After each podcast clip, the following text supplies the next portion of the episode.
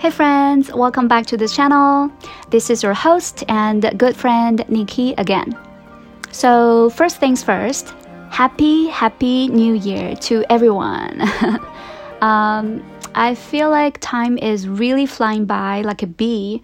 I mean, I can't believe that it has been almost one year since I uh, started this channel, and right now I've got more than 5,000 listeners here. Uh, it's actually quite incredible and really amazing, and uh, I feel like I can't express my gratitude to you enough, you know. So, anyway, I hope that you guys understand how much I appreciate the fact that you guys are here listening to me, you know, babbling about things. Anyway, uh, you know, the past year, uh, the year 2022 was quite dramatic, isn't it? Uh, especially the last month when the COVID policy in China suddenly took a U turn.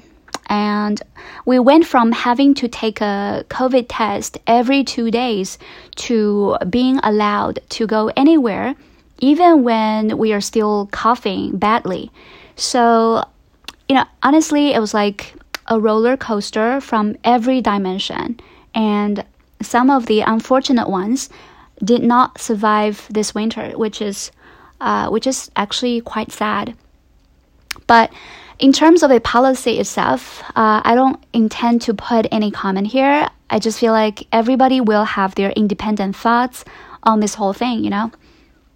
Anyway, so the new year still comes, you know, regardless of how we feel um, and life has to go on.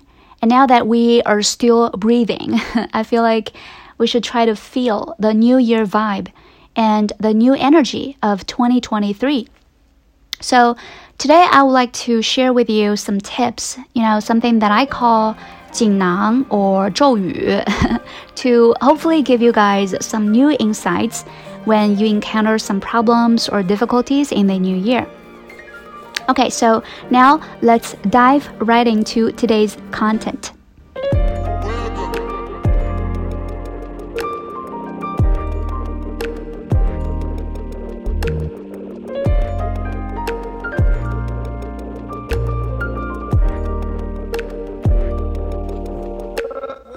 Now, first of all, uh, I know a lot of my listeners are still quite young. You know, many of you guys are still college students or adults early in your career. So, one thing that's inevitable is exams, right? All sorts of them, like CET 4 and 6, uh, you know, TOEFL, CPA, CFA, and etc. Or sometimes you guys are gonna have loads of competitions against others, right? Things like debate competitions, singing competitions, or whatever competition that is related to your major, your hobbies, and things like that. So, exams and competitions, you know, they usually make us feel very nervous and anxious. You know, uh, some of my students even lose their sleep before the exam day or have a hard time concentrating on the text on the exam day. And this will definitely take a toll on our performance. But of course, we deserve better, right? For our hard work and tons of practice. So, how do we break free of this situation? Here I am introducing the first mantra to you We are one. I repeat, we are one. So, what does it mean? Well, you know, the reason why we feel nervous with exams or competitions is that deep down we think that we are separated from the big picture. Like we are alone and we need to be judged cruelly, and we sort of feel that it is us against the world. But come on, it's not. You know, it's not true that we are against the world or something. You know, you have to understand that the exams are not our enemies. For example, uh, you have been tested with a reading passage. And instead of thinking that the test designers are deliberately trying to give you a hard time, you actually should believe that it is going to be a very interesting interaction between you and the passage. Like you're given a chance to know something new from this passage, and if you happen to make a mistake, then it gives you a chance to know and to improve, you know? And as for competitions, we've got some competitors, right? We've got some opponents, some rivals, but in fact, they're not a foe either. You know, they are just helpers to stimulate our best potential. Like the world champions or world champions, not just because they are awesome themselves, but also because they have got a good opponent. Even though you might not be a champion in any field, the rule still applies to, applies to you, you know? Uh, so just remember, exams and competitions are not against us. Take a deep breath, express gratitude to them, and tell yourself that we are one. You know, we are all together in this world. Your exam, your competitors, and you. You are one. So trust me, you will feel calm immediately. And then you will not only perform better, but also feel relaxed and comfortable throughout the course of the exam and also of the competition. Now, are you ready for the second mantra? Uh, this one is about achieving goals. You know, we all have goals, like relationship goals, financial goals, or career goals. In my opinion, one of the most terrible mistakes we are making when trying to achieve our goals is to push ourselves too hard. Like, for example, if you have a goal to lose weight of 10 pounds and you want to achieve it like in a month, so you strictly calculate that you should just take in 1,500 calories a day and then engage in some intense workout plan every day for a month. You know, this should work in theory, but you are not a machine. And a diet and workout plan that is too rigid and strict might strip away all your happiness. Uh, or it will strip away your happiness so much that you will feel like you are living with torture and pain. Which means a big chance that you are gonna give up. Because very few people can live with torture and pain for a long time, right? But in contrast, if you shift into a slower pace of trying to achieve your goal, it is much more tolerable or even enjoyable, which means a much higher success rate. For example, to lose weight, you just start small by just chewing a little thoroughly every bite. So this is a very small step. I mean, you don't feel too much of a friction, but it goes a long way. So gradually, you don't want to eat as much as before. You know, it's like a, natural shift, not a result of some forceful conduct. See? So here comes our second mantra slow is smooth, smooth is fast. I repeat once again slow is smooth, and smooth is fast. Goal setting is a wonderful thing as long as we choose the right path to attain the goal.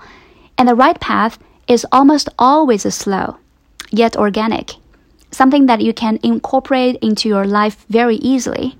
You are heading towards the goal, but you feel effortless. You know, some of you might ask me, what if I have limited amount of time? What if I have to push? Well, I'm not denying the existence of such conditions. You know, sometimes you don't have a choice, so you have to push hard and then live with the consequences. What I'm trying to deliver here, however, is that if we have a choice, we should figure out our goals as early as possible when we still have got plenty of time to allow us to take things slow. And this actually requires us to ask tough questions to ourselves, like what on earth do we want for our life? Do we want to have adventures and, and experiences, or do we want to have wealth and a reputation, etc.? Each of what you want corresponds to different goals, and then you can set out to make plans and nudge yourself gradually towards your goal. So, anyway, in summary of this part, if you have a goal already, try not to push too hard because this is only going to backfire. And remember that slow is smooth and smooth is fast. But even more importantly, your goal should be a careful analysis of who you are and what you want in life, not a result of blindly following what others are doing. Okay, now let's move on to talk about the third mantra, which is concerned with the feeling of failure. Actually, if we fully understand the first mantra, we are one, I don't really think that you will consider a lot of your current defeats as failures. But I mean, just in case, just in case that one night when you have turned off all the lights, the wave of feeling failed creeps back to you and encroach encroaches on your spiritual land. Next time, if you think of yourself as a failure because you're not as smart as others, not as rich as others, or not as good looking as others, just chant this mantra. Where I am right now is precisely where I need to be. I repeat, where I am right now is precisely where I need to be. Life is wonderful because it is incessant. No matter what happened in the past, the so called success or the so called failure, time does not linger. It flows forward as usual, alright? So I need you to think of your life as a winding stream. Sometimes it flows through the most spectacular scenery, yet some other times it might flow through a stinking drainage ditch as well. So, regardless, you will pass through all of them so that at the end of your life, when you look back, you can have plenty of good stories you can tell. And instantly achieving success stories are usually very boring, right? So relax.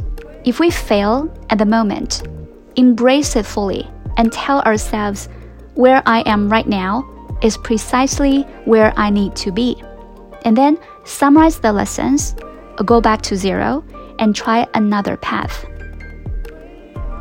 So, at the end of today's episode, let me read these three mantras to you guys again. We are one. Slow is smooth, smooth is fast. Where I am right now is precisely where I need to be. I hope that with these mantras, you guys can smoothly sail through exams and competitions, set and achieve goals, and keep yourself together even during hard times. So, this is best wishes from Niki.